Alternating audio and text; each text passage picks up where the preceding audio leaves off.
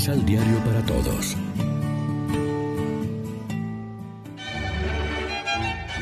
Proclamación del Santo Evangelio de nuestro Señor Jesucristo, según San Marcos.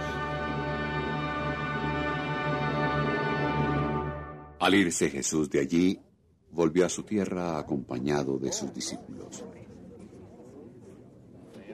Cuando llegó el sábado, se puso a enseñar en la sinagoga y mucha gente lo escuchó con asombro.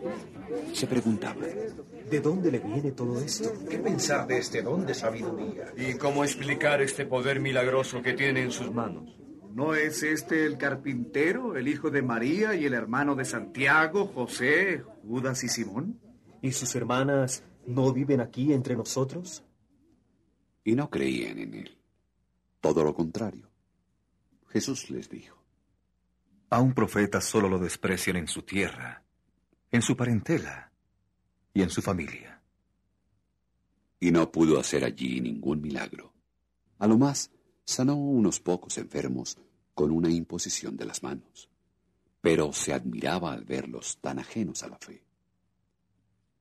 Jesús iba predicando por todos los pueblos de esta región. Lección Divina Amigos, ¿qué tal? Hoy es miércoles 3 de febrero y a esta hora, como siempre, nos alimentamos con el pan de la palabra que nos ofrece la liturgia.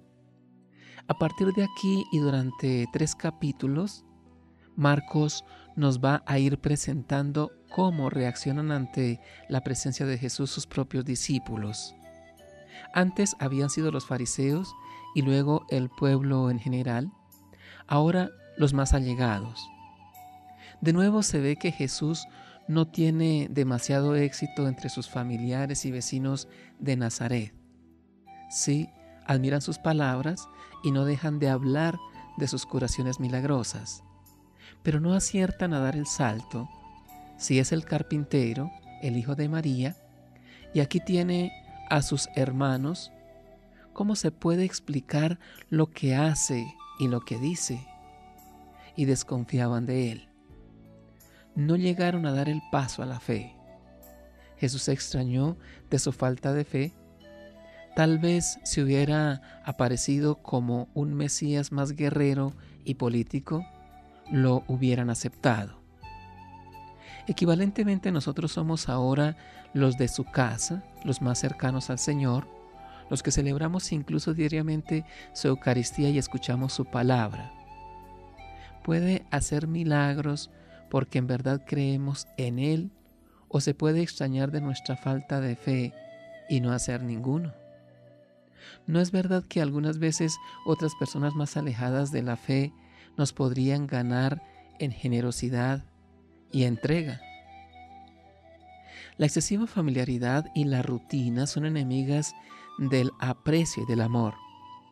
Nos impiden reconocer la voz de Dios en los mil pequeños signos cotidianos de su presencia, en los acontecimientos, en la naturaleza, en los ejemplos de las personas que viven con nosotros, a veces muy sencillas e insignificantes, según el mundo, pero ricas en dones espirituales y verdaderos profetas de Dios.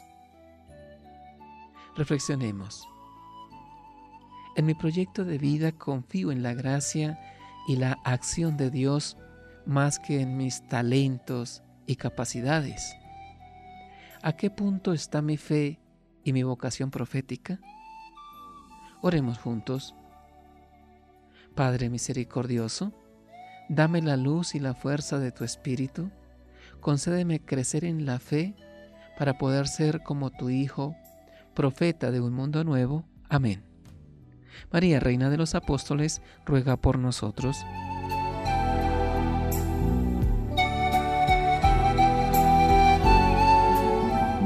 Complementa los ocho pasos de la Alexio Divina adquiriendo el emisal Pan de la Palabra en Librería San Pablo o distribuidores.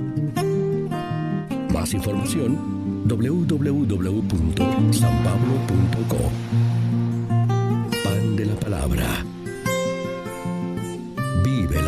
Pan